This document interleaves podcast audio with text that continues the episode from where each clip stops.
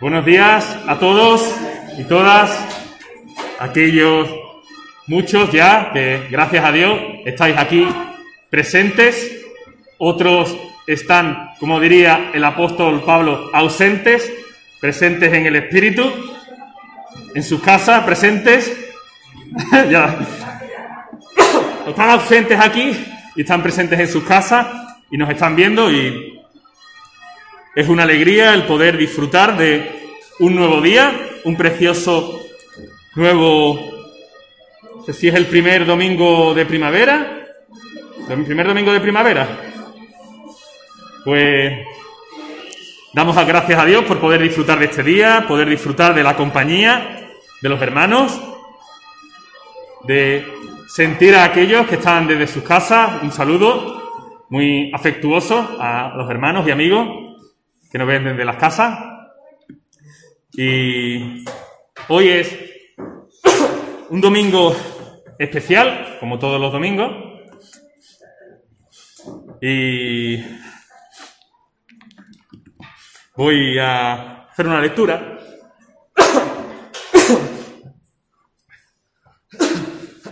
A ver si alguien es capaz de adivinar la lectura que voy a hacer.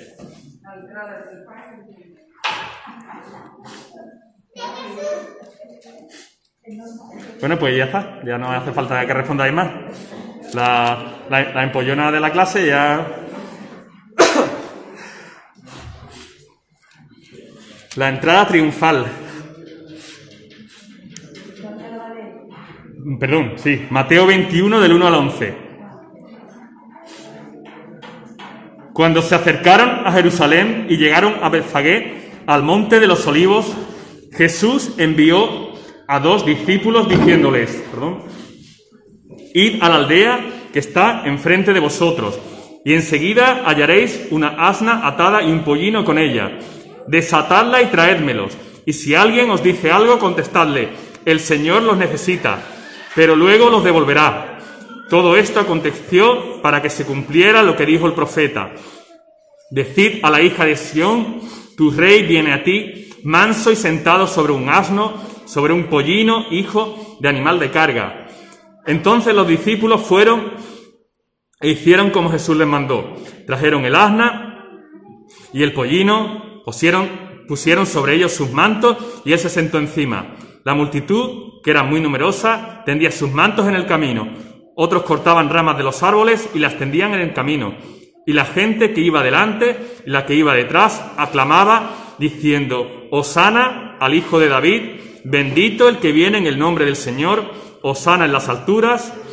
Cuando entró él en Jerusalén, toda la ciudad se agitó diciendo, ¿quién es este? Y la gente decía, este es Jesús, el profeta, el de Nazaret de Galilea. Entramos en una semana, la que como todos sabéis, pues celebramos esa última semana. Eh,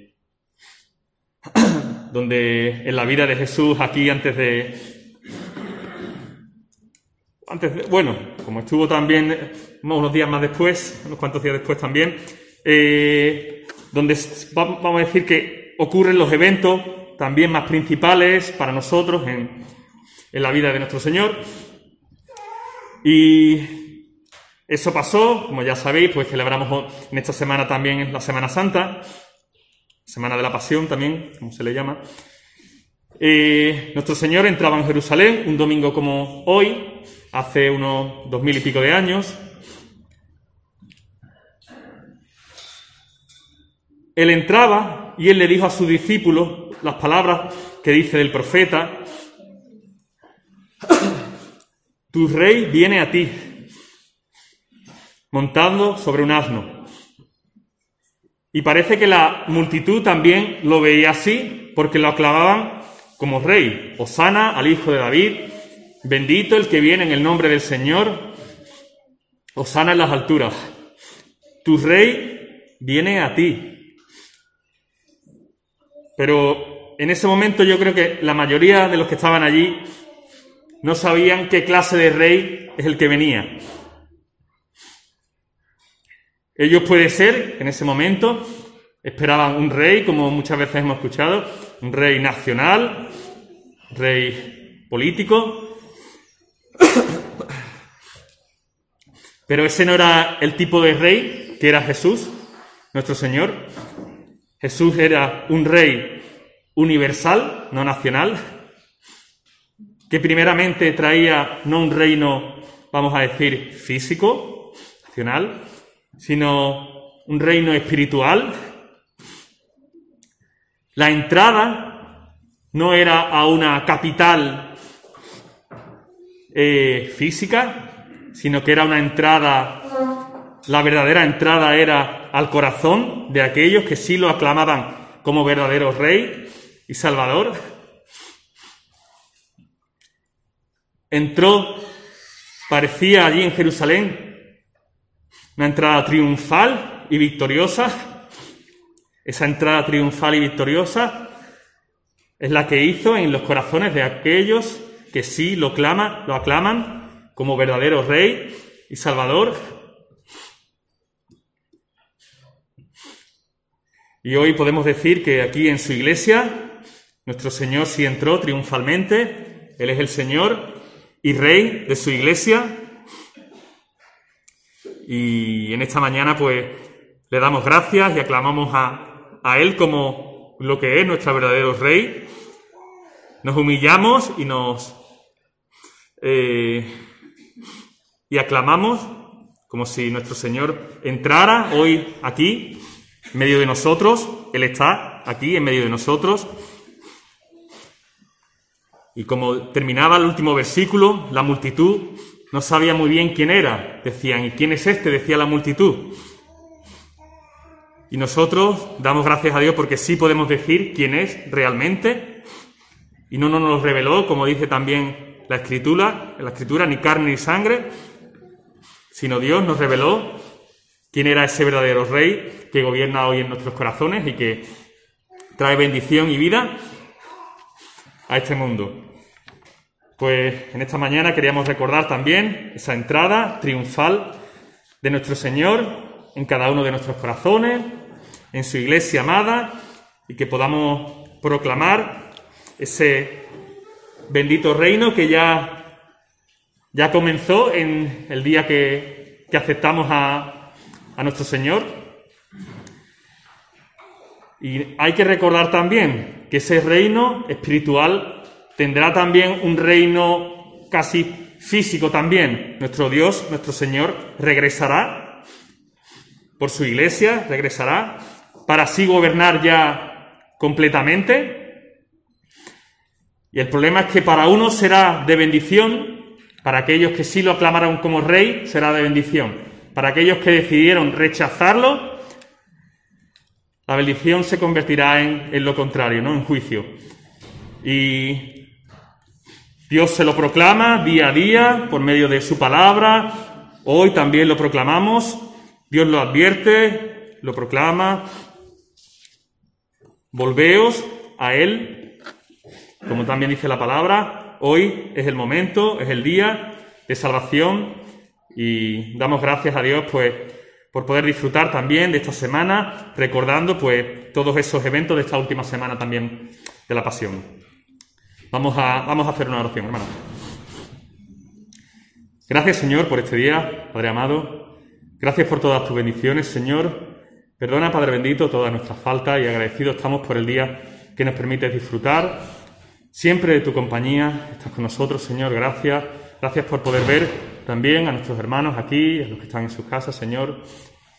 Ayúdanos, Señor, a disfrutar de tu palabra, de las alabanzas, Señor, todo aquello que esta mañana traemos, Padre, y ayúdanos, Señor, a recordar también en esta semana cada evento. Señor, siempre es bueno recordar lo que tú hiciste y lo que hiciste en nuestras vidas, Señor, y anunciar así lo que tú puedes y quieres hacer en cada una de las vidas de, de aquellos que te escuchan y de aquellos que que viven aquí en la tierra, Señor.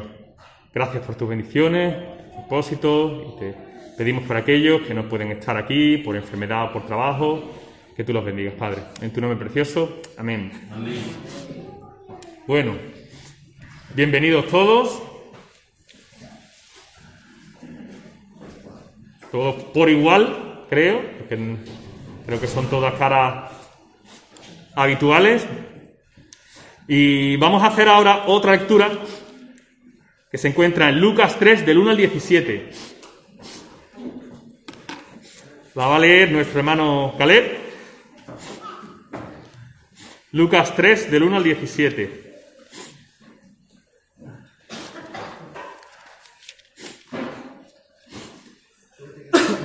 Vente por aquí. Vente por aquí. Acá, acá.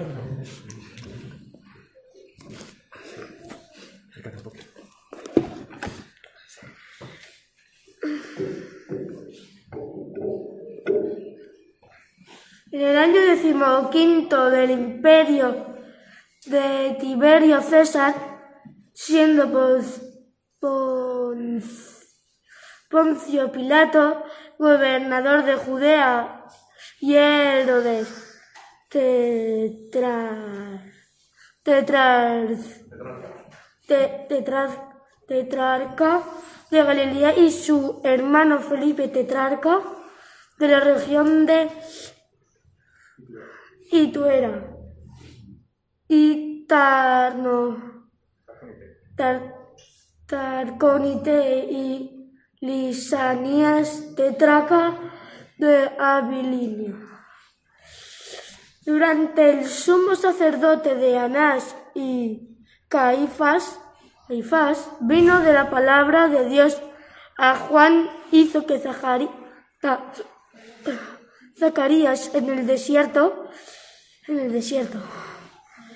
Y él fue por toda la región contigua del Jordán, predicando con predicando un bautismo de arrepentimiento para él.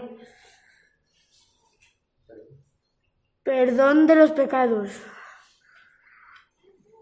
Como está escrito en el libro de las palabras del profeta Isaías, voz, voz del que clama en el desierto, preparar el camino del Señor, hacer derechas sus sendas, todo valle será rellenado y todo monte y collado rebajado. El toricio se ha- hará recto y las sendas espera, se volverán caminos llanos y toda carne verá la salvación de Dios. Por, por eso decía a las multitudes que acudían para que él las bautizara, camada de víboras. ¿Quién nos enseña a huir de la ira que vendrá? Por tanto, dad frutos dignos de arrepentimiento y no con, comencéis a deciros a vosotros mismos, tenemos a Abraham por padre, porque os digo que Dios puede levan- levantar hijos a Abraham de estas piedras, y también el hacha ya está puesta en la raíz de los árboles. Por tanto, todo árbol que no da buen fruto es cortado y, y echado al fuego. Y las multitudes le preguntaban diciendo, ¿qué pues haremos? Respondió él, les, les decía, el que tiene dos túnicas compar- comparta con el que no tiene y el que tiene que comer haga lo mismo.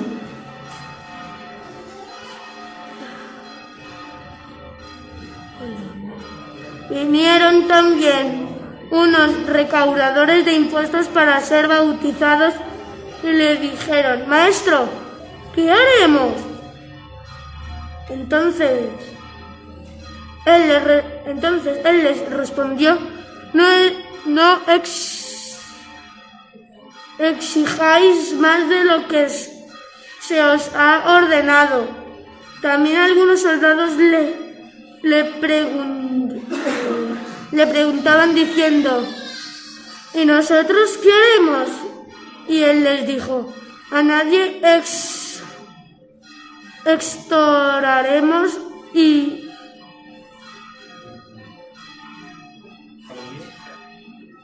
a nadie extorsionéis ni a nadie acuséis falsamente y contentaos por vuestro salario. Como el pueblo estaba en la expectativa y todos se preguntaban en sus corazones acerca de Juan, si no sería él el Cristo, si no sería él el Cristo. Juan respondió diciendo a todos, yo os bautizo con agua, pero él viene que, que es más poderoso que yo, a quien soy digno de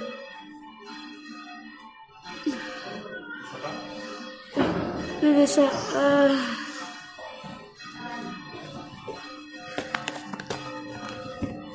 Cógelo con la mano. Es más poderoso que yo. a quien no soy digno de desatar la correa de sus san- sandalias. Él, él- os bautizará con el Espíritu Santo y fuego. El hielo, hielo está en su mano para limpiar completamente su era y recoger el trigo en su granero, pero quemará la paja y el fuego extinguible. Y también que muchas otras. Perfecto. Muy bien. ¿Qué me pasa? Muchas gracias, Calé. Muy bien leído. Era un texto largo y con, con nombres complicados. Muchas gracias, Calé. Y ahora, hermanos, sin más, pues damos paso también ya a lo que es el tiempo de alabanza y, como siempre, que podamos disfrutar cantándole a nuestro Dios con corazones sinceros y agradecidos como, como Él también desea. Vamos a cantar, hermanos.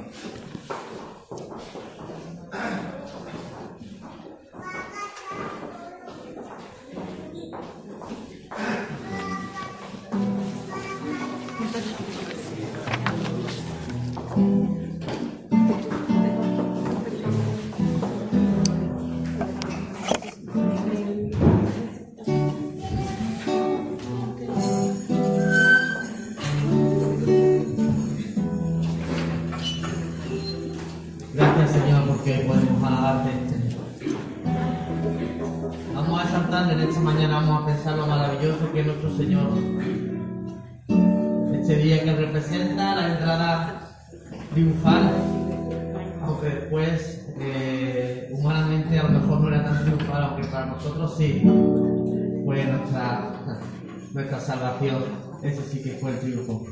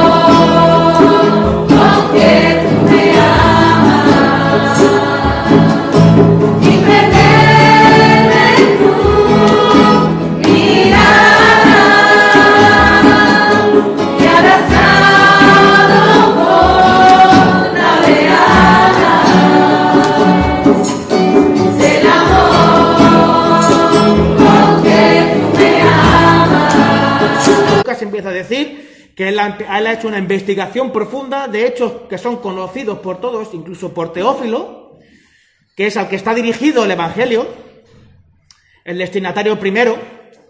Eh, ¿Qué son? ¿Por qué? Cuando, uno se acerca al Evangelio y lee lo que el Evangelio dice de Lucas, lo que escribe en su Evangelio, eh, pues claro, mm, al tener los otros Evangelios, si hubiésemos tenido un solo Evangelio, pues quizás hubiese sido un poco más sencillo todo. Pero al tener otros Evangelios, tenemos como cuatro versiones de, una, de un mismo hecho. ¿Por qué Lucas elegiría estos textos y no otros? Porque eh, el Espíritu Santo guió a Lucas a elegir estos textos y ordenarlos de esta determinada manera. ¿Por qué no los pondría de otra? ¿Qué es lo que pretende el Señor? ¿Qué es lo que pretende el Espíritu Santo? ¿Qué es lo que pretende Lucas? Al ponerlo de esta forma, ¿cuál es el mensaje último que nos pretende trasladar? Y, y algo que he leído en varios comentarios y, tiene, y tienen razón, ¿qué pinta Juan, el hijo de Zacarías, en todo esto? Porque Marcos empieza con Jesús, Mateo empieza con Jesús y Juan empieza con Jesús. ¿Qué pinta Juan en todo esto? ¿Qué pinta Juan? Pues no cabe de duda que la lectura sencilla de cualquiera de los evangelios pues enriquece al que lo lee.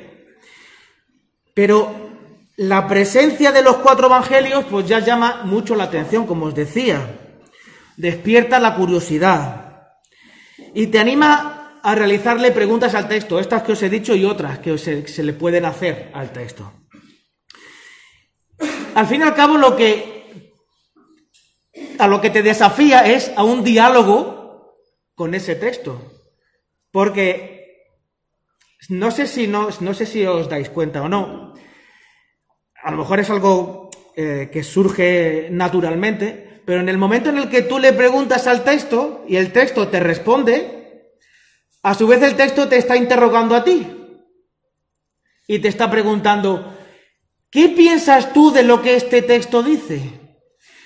¿Cómo ves tú a Jesús? ¿Qué piensas tú de Juan, el hijo de Zacarías? ¿Verdad? Es un diálogo, una conversación, un puente que se entabla entre un texto que se escribió hace dos mil años y tú sentadito en tu casa, en tu banco o donde tú quieras en el siglo XXI. Como ya os comenté en la última predicación sobre Lucas, la forma en la que Lucas eh, tiene estructurado todo esto invita a realizar una comparación entre las entre, entre Juan el Bautista y las vivencias que rodean el nacimiento de Juan el Bautista y Jesús, el hijo de María y José, y las vivencias que están alrededor de, de- Jesús. Porque si, haciendo un breve, un breve repaso, para no predicar otra vez de todo, tenemos, tenemos la introducción, anuncio del nacimiento de Juan el Bautista, y justo en el mismo capítulo, anuncio del nacimiento de Jesús. Luego explica cómo María visita a Elizabeth y ese maravilloso canto de María. Y luego viene el nacimiento de Juan el Bautista. Y después eh, aparece la profecía de, Zacarías en el mismo capítulo 1, que es muy largo, tiene 79 versículos. Y cuando entramos en el capítulo 2, empieza con el nacimiento de Jesús, los pastores y los ángeles, es eso que suele, suele aparecer en, en- en lo- en los belenes, y cuando Jesús es presentado en el templo. Luego hay un pequeño inciso, como os comenté también, en, el- en los versículos 39 y 40 del capítulo 2, que Lucas, como buen médico, coge la, la cartilla del niño sano y apunta que Jesús, eh, pues el niño crecía y se fortalecía llenándose de sabiduría y la gracia de Dios estaba sobre él. Jesús va genial. El percentil es perfecto, claro, que es el Hijo de Dios, ¿cómo no? ¿Cómo no va a llevar todo bien, no? Y luego, pues, habla de un suceso que pasó en el versículo, capítulo 2, versículo 41, un, un suceso que pasó en- con Jesús en el templo, cuando fueron a- con Jesús al templo a celebrar pues, el, el tiempo de la Pascua, de la fiesta, sí. Eh, y en el capítulo 3, si no, para cerrar este punto, en el capítulo, en el, al final del capítulo 2 estuvimos viendo cómo María se le presenta una situación un poco incómoda. Eh, esta situación incómoda concluye con la pregunta, a ver, porque María guardaba todas las cosas en su corazón. Y al final es, ¿y quién es este niño?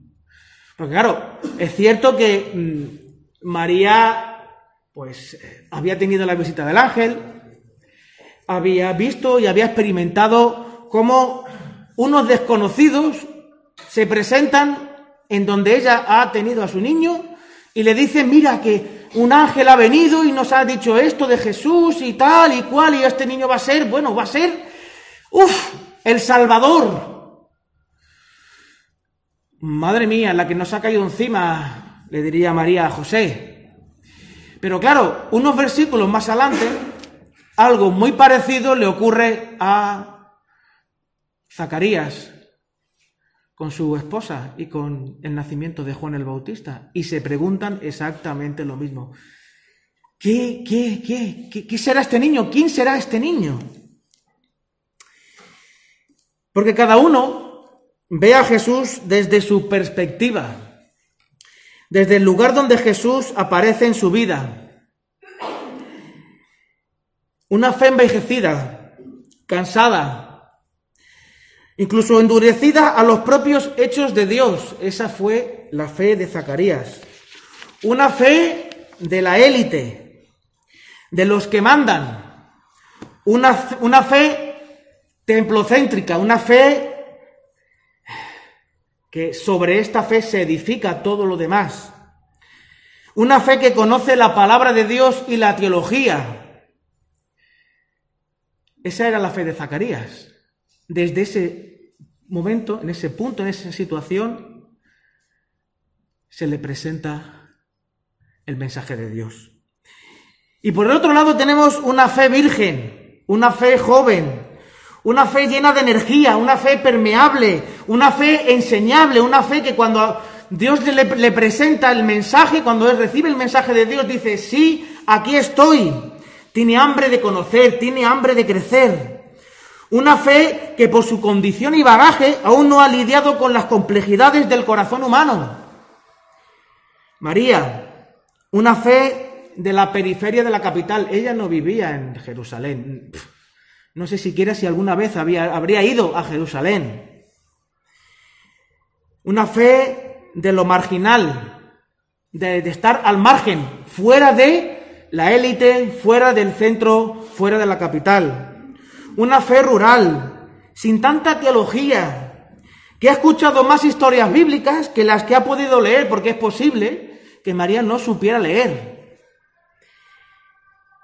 Y con estas preguntas en mente y, este, y esta situación que Teófilo conocía, Teófilo llega al capítulo 3 en el que se ve claramente como, como en Juan se está cumpliendo lo, de, lo, que él se había de, lo que de él se había profetizado,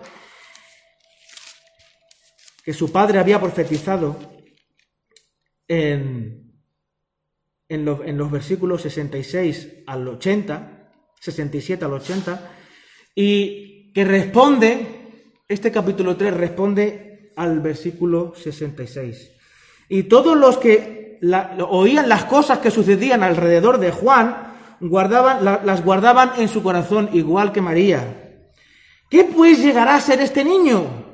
Porque la mano del Señor estaba con él. No había duda que la mano del Señor estaba con él. ¿Quién es este niño?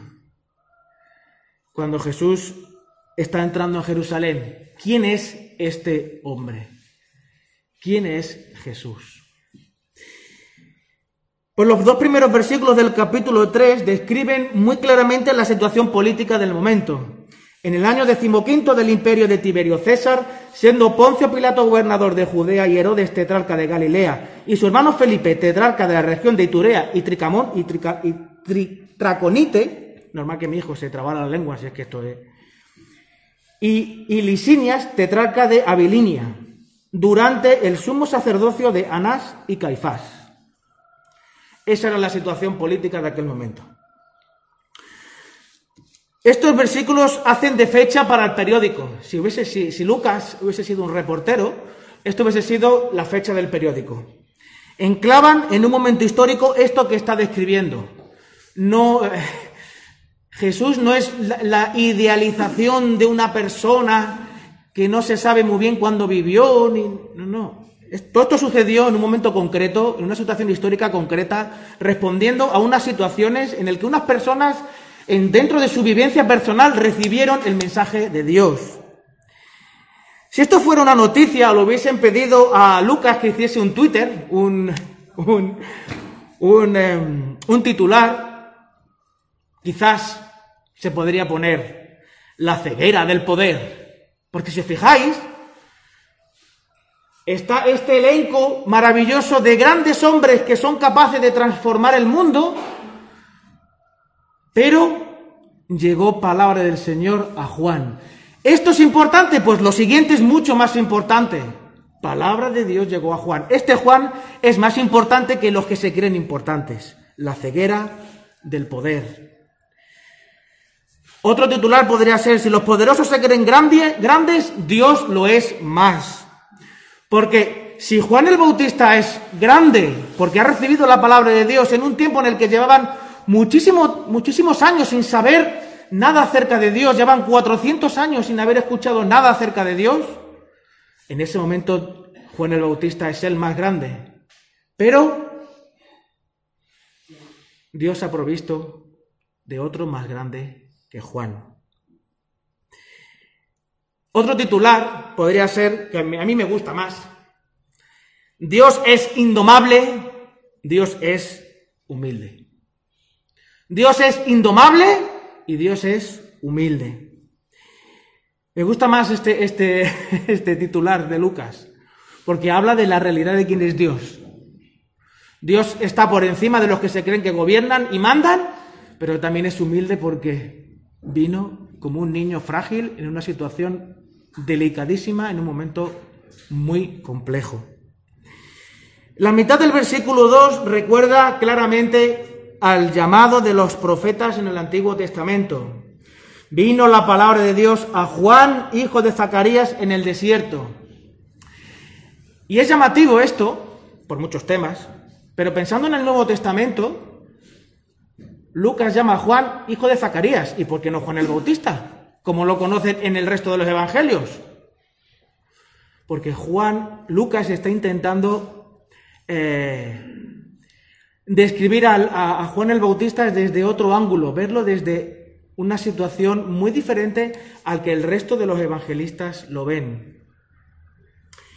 Para luego describir el contenido de su predicación, propósito y carácter. ¿Cuál fue el contenido de su predicación?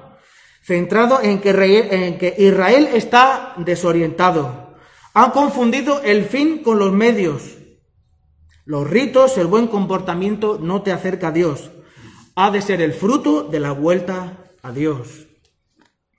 Camada de víboras, ¿quién os ha enseñado a huir de la ira que vendrá? Por tanto, dad frutos dignos de arrepentimiento y no, os comen- y no y no comencéis a decir a vosotros mismos, tenemos a Abraham por padre, porque os digo que Dios puede levantar hijos de Abraham de estas piedras.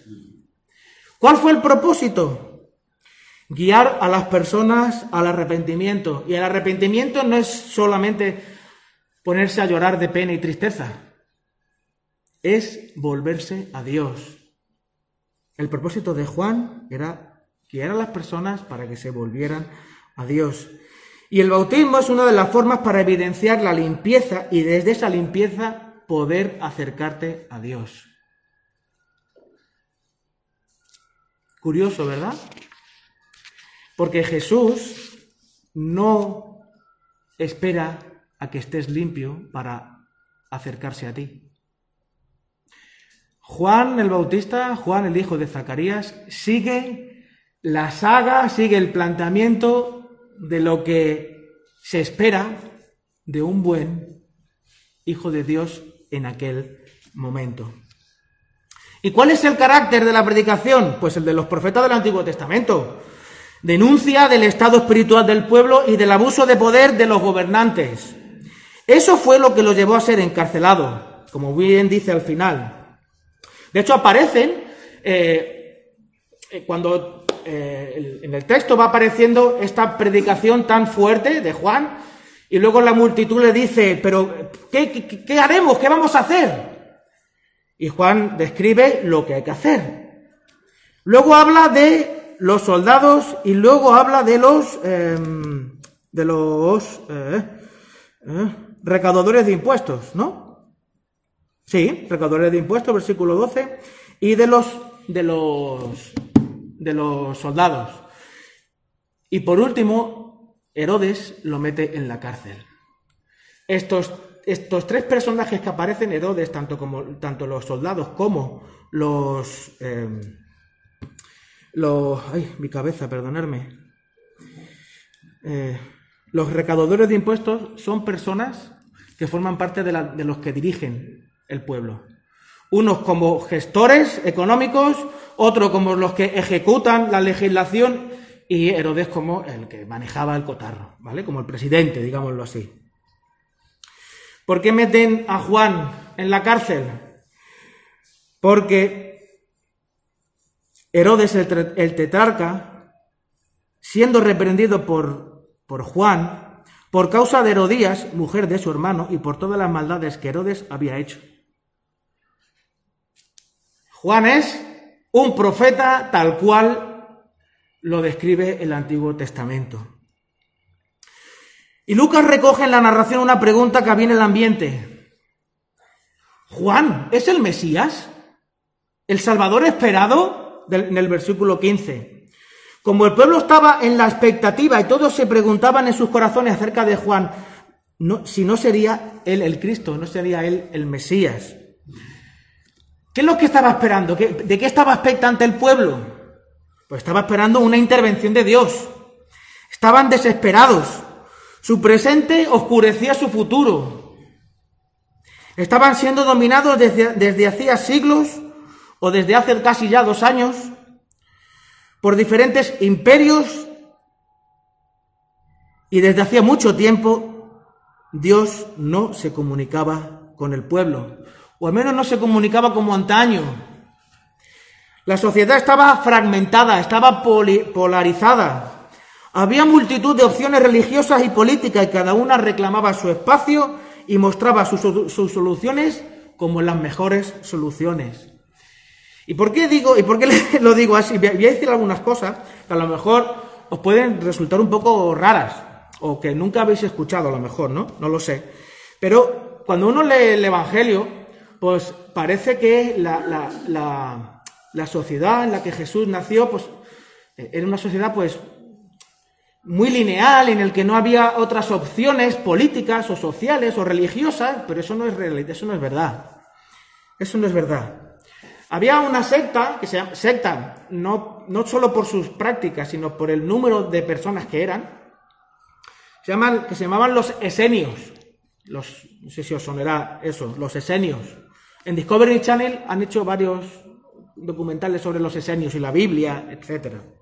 ¿Y qué decían los esenios? Pues los esenios decidieron aislarse, comer, comer determinados alimentos, como los alimentos eh, que te benefician a ti y benefician a la sociedad, el entorno, incluso a la naturaleza, porque es lo que Dios quiere, y estaban centrados en el interior, en su reflexión interior, en lo que Dios quiere hacer en su interior, en la comunidad.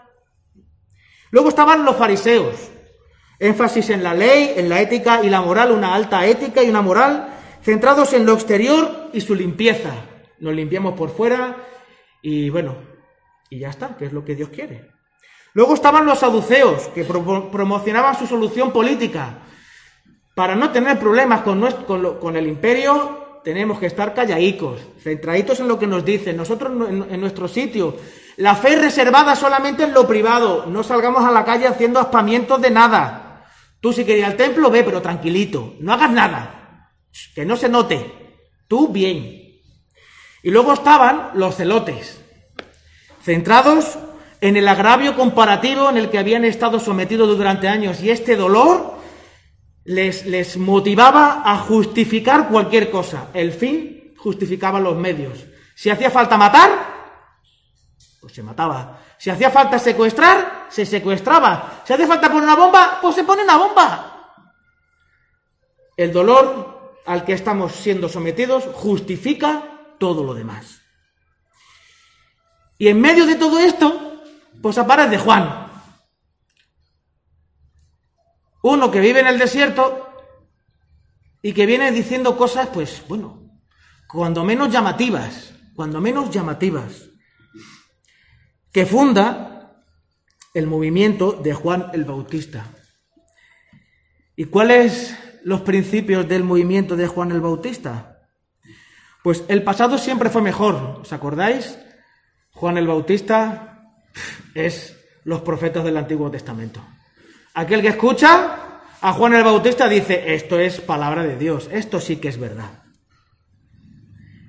Recuerdos a como Dios hablaba, el arrepentimiento. Ninguno de los otros movimientos hablaban de un profundo arrepentimiento. Juan sí. Si lo escuchas, no hace falta que te vayas al desierto, como dicen los esenios. Tú escuchas a Juan el Bautista y te impacta. Además, su vida es una vida que no te puede dejar eh, indiferente. Habla del bautismo y de, la, obediencia como fruto de la evidencia de, en tu interior, ¿no? De ese cambio interior. Si Teófilo se detiene en el currículum de Juan, de cómo Juan llegó a este mundo a través de un milagro, un milagro, no digo que lo de María no lo sea milagro, que sí, pero el milagro de, de Juan, uff, es un milagro reconocible. No hay otro lugar en la, no hay otro lugar en la historia en el que una, una, una mujer, sin conocer a hombre, se haya, eh, sin, sin haber tenido relaciones sexuales, se haya quedado embarazada. Bueno, con los semidioses y no sé qué. Pero eso, eso el pueblo de Israel, bueno, lo tiene en la cabeza, lo que podrían conocer, pero lo que sucede, eran de otras culturas. Pero lo que sucedió con Juan y con Zacarías, ostras, eso sí que es reconocible, eso sí que es nuestro, de nuestra identidad. Eso sí que es del pueblo judío, eso sí que nos ayuda a entender quiénes somos y cómo somos. Porque en la Biblia aparecen más mujeres, más familias, que estando estériles, Dios ha hecho obrado el milagro de que esa familia volviera a ser fértil. Hay un ángel, hay un mensaje, en una familia que ama y sirva a Dios, una familia además eh, que es eh, reconocible dentro de lo que es la cosmovisión, la forma de entender la sociedad y la cultura de aquel momento. Y para colmo está en el desierto. Un lugar que la tradición, un lugar que en la tradición judía es un lugar de encuentro con Dios, santificación y preparación. Todo este currículum de Juan el Bautista ayudaba a entender esta situación. El pensar que Juan era el Mesías, que Teófilo pudiera pensar que Juan podría ser Jesús, o sea, Jesús, el Cristo. Algunos teólogos y comentaristas hablan de cuestiones muy interesantes sobre Juan, la comunidad de Juan y cómo esta comunidad planteó dificultades al surgir de la iglesia primitiva. Pero ahí no nos vamos a meter que nos podemos perder. Si alguno quiere saber un poco más, pues lo, hablamos de, luego hablamos de este tema. Voz que clama en el desierto, preparad camino del Señor, el camino del Señor, hacer derechas sus sendas, todo valle será rellenado y todo monte y collado será rebajado, lo torcido será recto y las sendas ásperas se volverán caminos llanos y toda carne verá la salvación de Dios. Lucas recoge y aplica un texto del profeta Isaías, Isaías 43, Isaías capítulo 40, versículos del 3 al 5. Y en, ellos es, se describe una situación eh, muy peculiar. Cuando uno lee el texto, dice, hombre, esto es que alguien tiene que prepararle a Dios, al Señor, al Rey, el terreno para que venga, ¿no? Pero en Isaías, Dios no está buscando a nadie para que le, le prepare el terreno.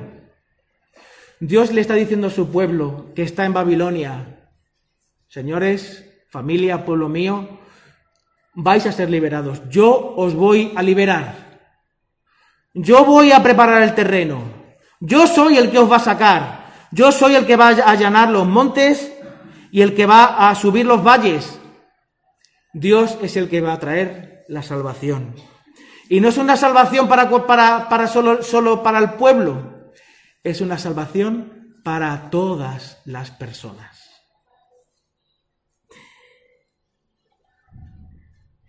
Es como si Lucas le dijera a Teófilo, es cierto que Juan, que Juan fue todo un personaje. Todo lo que lo acompañó durante su vida fue espectacular, fue tremendamente llamativo. Pero espera, sigue leyendo y verás como todo va cobrando cada vez más sentido.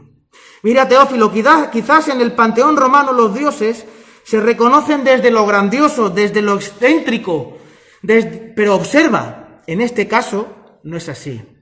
¿No te parece, que lo- que- no, te parece curioso que los dioses y, y sus manifestaciones están más cerca de los deseos de grandeza de los seres humanos que proyectan sobre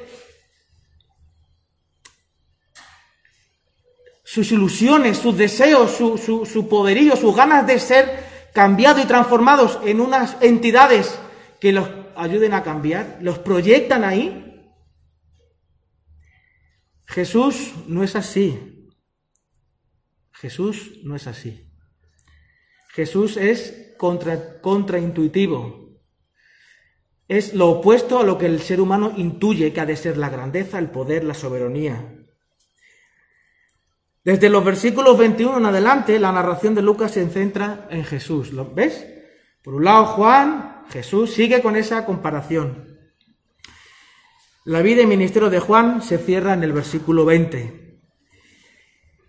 Y aconteció, el versículo 21, que cuando todo el pueblo era bautizado, Jesús también fue bautizado.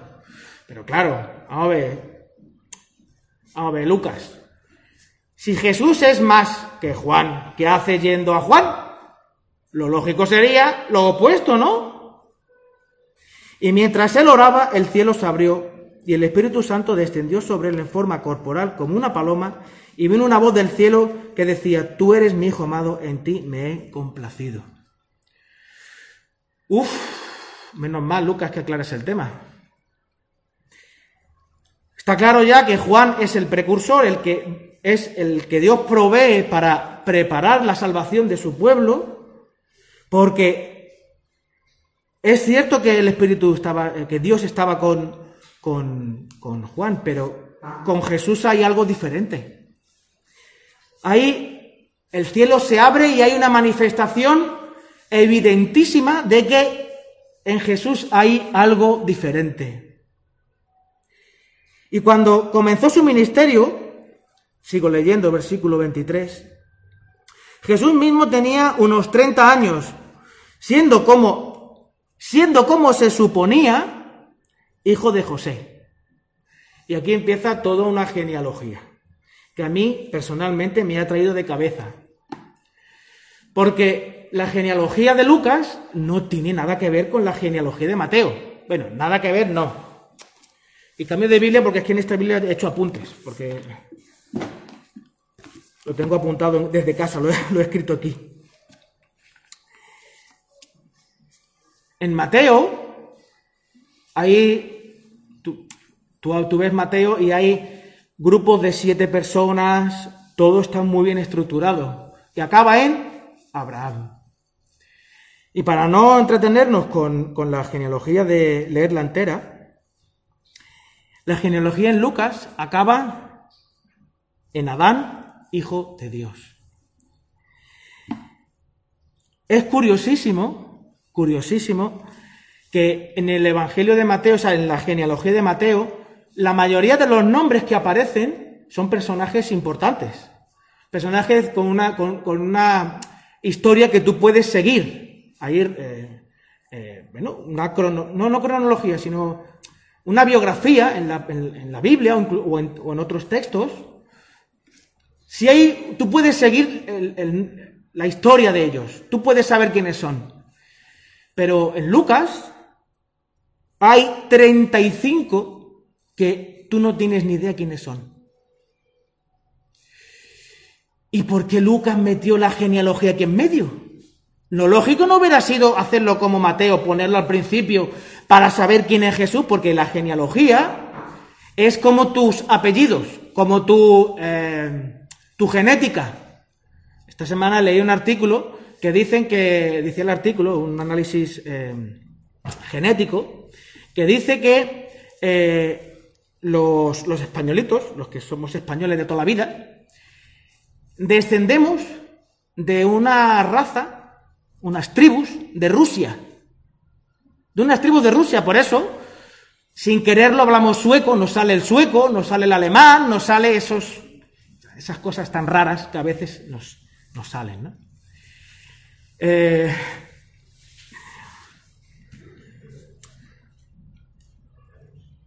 pero en Jesús, tú no puedes seguir su ADN, su genealogía, tú no la puedes seguir, porque es que no, no, no hay manera. Con Lucas no hay manera.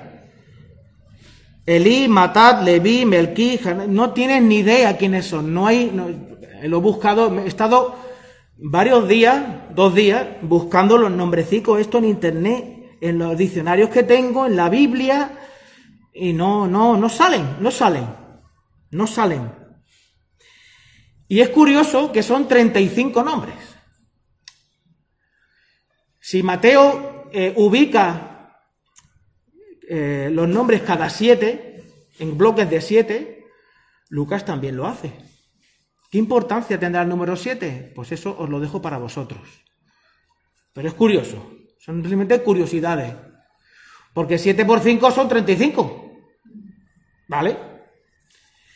Pero mira, en medio, o sea, del versículo 24 al versículo, a la mitad del versículo 31, esos son un bloque en el que nadie conoce quiénes son.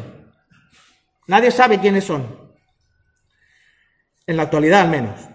En cambio, justo a la mitad está Zorobabel y Salatiel, que sí coincide perfectamente con Mateo. Y luego sigues adelante, Natán, Natán, que es hijo de David. Natán fue el tercero, el tercero en la descendencia de Betsabé. Porque, os estoy explicando esto porque parece un rollazo, pero tiene su sentido.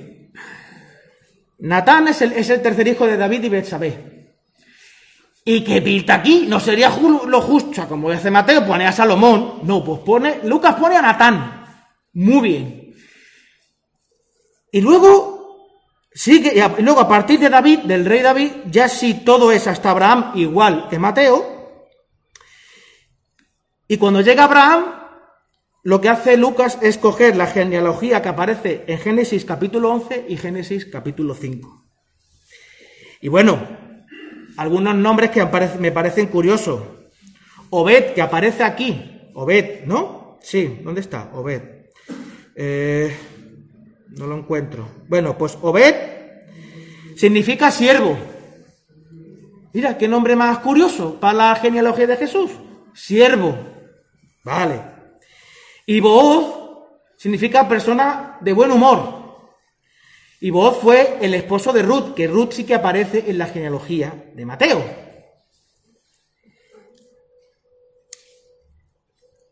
Y es curioso también que desde David hasta Adán también hay 35.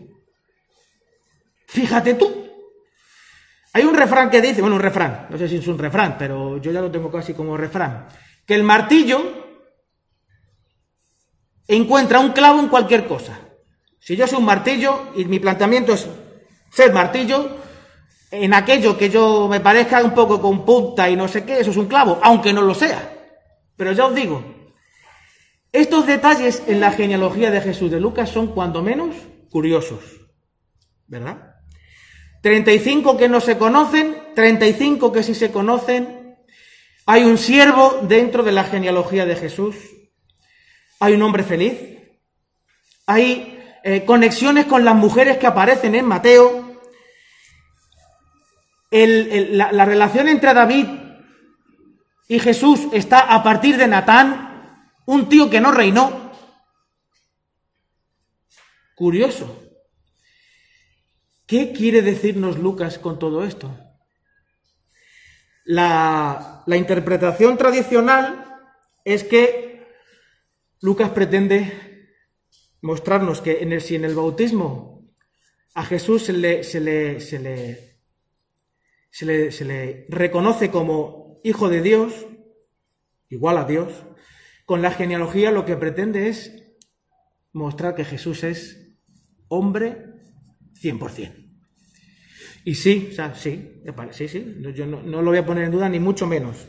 Y además, eh, Mateo pretende hablarle a los judíos, por eso acaba en Abraham, y Lucas no. Lucas desde el principio se ve que Jesús es el Salvador del mundo, no solo de su pueblo, sino del mundo. Y aquí acaba al principio de toda la creación, en Adán como humanidad.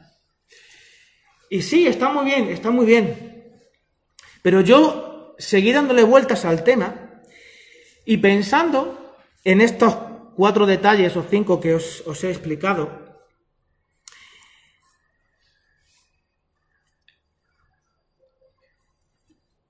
Jesús, como muy bien Lucas le está diciendo a Teófilo, Jesús no viene con la capa y la orquesta. Jesús viene como un desconocido, como los 35 primeros miembros de su genealogía que no tienen, no se sabe quiénes son. Para el pueblo judío era muy importante la genealogía porque dicen lo- los expertos, esto es que Lucas no tenía ni idea, como era, era griego, este tío no tenía ni idea. Bueno. Pero es llamativo que Dios hecho hombre nazca en un pesebre frágil, sencillo, necesitado del pecho de su madre, que hasta los 30 años, curiosamente, a los 30 años, ¿y por qué no a los 25 o a los 18? No, no, a los 30 años, porque a los 30 años era la mayoría de edad. Porque como vimos en el capítulo 2, Jesús se sometió a sus padres, obedeció a sus padres. Eh, Jesús estuvo con su padre, con José, su padre adoptivo, con José yendo a trabajar a una población que había muy cerca de Nazaret para, reconstruirla, porque Pilato estaba queriendo reconstruirla. Séforis se llama esa ciudad, se, ll- se llamaba. Séforis. Me acuerdo de, Séfora, ¿sabes? Sido una conexión de Séfora a Séforis. Vivían a pocos kilómetros, como de aquí a Chipiona y volver. Que se puede ir y venir, ir, trabajar, ir andando y trabajar y volver. Iba con su padre, con José a trabajar, completamente Dios, completamente hombre. Qué eh, brutal, o sea, qué profundidad tiene la genealogía.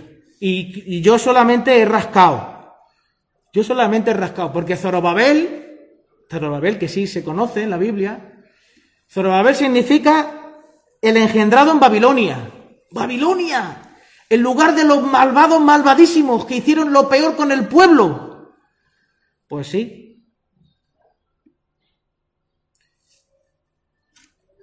El carácter de la genealogía de Jesús describe quién es este niño.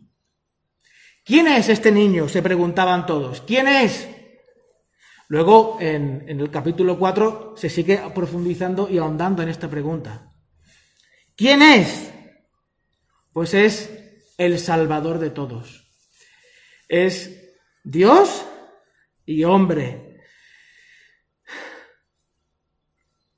De lo que más, eh, bueno, de lo que más, una de las cosas que más eh, impactan, o por lo menos a mí me han, me han- me- han impactado de, de lo que hasta aquí Lucas nos está mostrando, es que Jesús no deja indiferente a nadie. Si en un momento te planteas dos cosas acerca de quién es Jesús, no te deja indiferente. De hecho, y esto es una curiosidad, toda la infancia de Jesús hasta llegar a este punto, la mayoría de los teólogos y expertos y tal están, bueno, o sea, genial, muy bien. Todo, no hay, no hay apenas refriega entre, ellos, no hay, no, no se pelean, no dicen tú tienes razón y yo tengo, no, no, están de acuerdo. Llegados aquí, llegados a este punto, sí que hay movida, sí que hay peleas, sí que hay discusiones. ¿Por qué hay discusiones? Porque cuando Jesús, crees que Jesús es quien dice ser, ahí ya tenemos el problema. Porque si Jesús es quien dice ser, es más poderoso que los reyes que están gobernando, más poderoso de, de lo que se está planteando aquí. Con el año 15 del reinado de Tiberio es más grande que todos estos. Si es más grande incluso de lo que, que tu cultura, porque Juan el Bautista era la cultura, se identificaba con la cultura del pueblo de Israel, intentaba despertar a su pueblo. Si Jesús es más grande que tus anhelos y es más grande que tu identidad, ¿dónde quedan tus seguridades? O te agarras a Jesús o sigues pendiendo de un hilo. Porque ¿quién se va a creer que un niño recién nacido sea Dios? Eso solo- no se lo cree nadie. Cuando Jesús impacta la vida de Zacarías, cuando impacta la vida de María, cuando impacta la vida de los, de los pastores, ahí es donde se ve dónde está su corazón. Me encanta cómo reaccionaron los pastores ante el anuncio. Me encanta cómo eh, incluso María reacciona ante el anuncio de la llegada del Mesías. Me desconcierta Zacarías. Porque yo me, me siento más cerca de Zacarías a estas alturas de la vida, más cerca de Zacarías que de María, incluso que de los pastores. Pero la realidad es que en el momento en el que tú te encuentras, cuando Jesús llega, no te deja indiferente. Tienes que decidir. O sigues con Él o sigues sin Él. O sigues con Él o sigues sin Él. Y Lucas está queriendo guiar a, Teófilo a darse cuenta que ante la belleza, la grandeza y, la, y lo impresionante que es Jesús, por muy bueno e importante que sea lo que tú tienes, en lo que tú te aferras para sentirte bien y seguro, Jesús es lo mejor que te puede pasar. Jesús es lo mejor que te puede pasar. Por eso, hermanos, los que estáis en casa y los que estamos aquí, os invito, de la misma manera que a mí el texto me ha invitado, a reevaluar cómo me impacta Jesús a mí. ¿Cómo, ¿Quién es Jesús para ti? En el- los grupos de, estudio bíblico, esa pregunta ha aparecido. ¿Quién es Jesús para ti? Tu teología, la forma en la que conoces a Dios,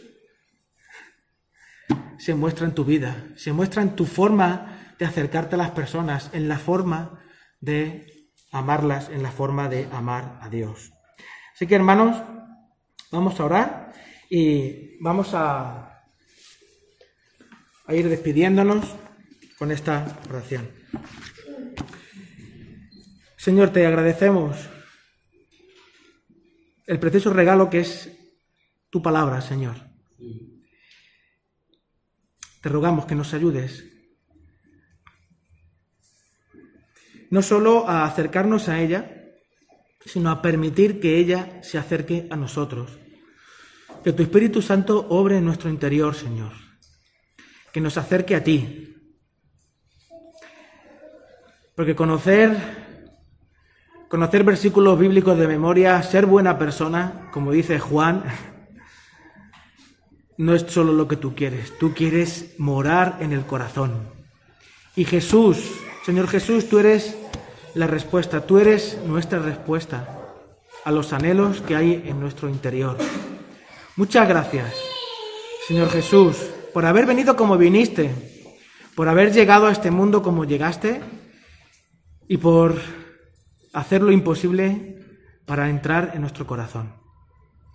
Ayúdanos, Señor, a ser eh, un reflejo de ti en este mundo, para que las personas que no te conocen, Señor, puedan disfrutar del regalo que es tenerte a ti. Muchas gracias, Señor. En el nombre de Jesús. Amén.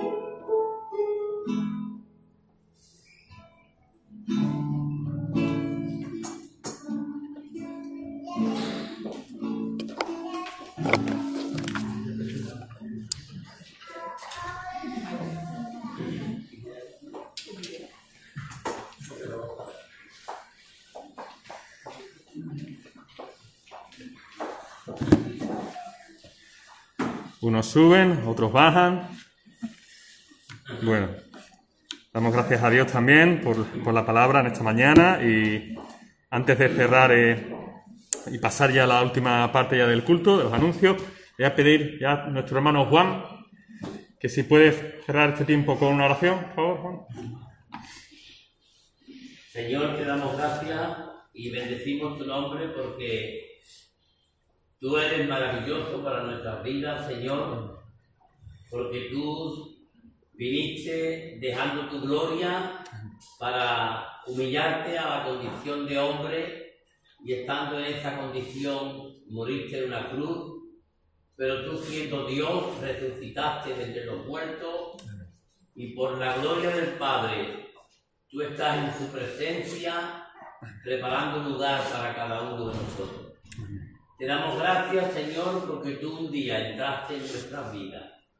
Te damos gracias porque un día te manifestaste a nosotros como Dios, como Rey, como Señor. Te damos gracias porque tú eres bueno hasta el día de hoy con cada uno de nosotros. Gracias por la palabra, porque en ella encontramos sabiduría y vida eterna.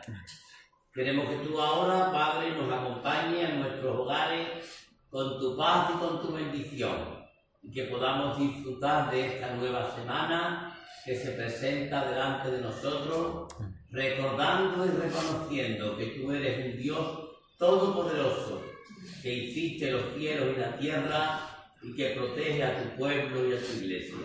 Gracias por tus bendiciones. En tu nombre. Amén. Amén.